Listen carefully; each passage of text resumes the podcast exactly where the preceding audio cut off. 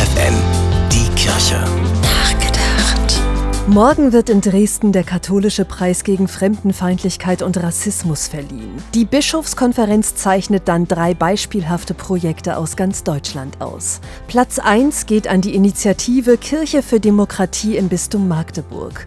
Nachdem ein Pfarrer wegen seines Engagements für Flüchtlinge von Gemeindemitgliedern beschimpft und drangsaliert wurde, machen die Initiatoren des Projektes Menschen stark für die Konfrontation und den Dialog mit Rechtsextremen. Den zweiten Preis erhalten morgen die Schützen gegen Rechts.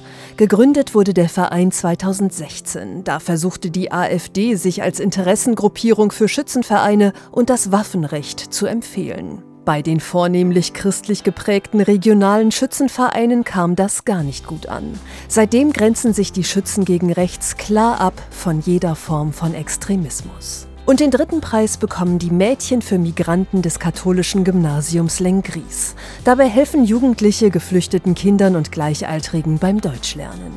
Zwei Dinge haben alle ausgezeichneten Projekte gemeinsam. Sie werden getragen von Menschen, die sich aus ihrem Glauben heraus für ein respektvolles Zusammenleben engagieren. Und sie zeigen, wenn wir etwas tun, können wir stärker sein als der Hass. Stefanie Behnke, FFN Kirchenredaktion.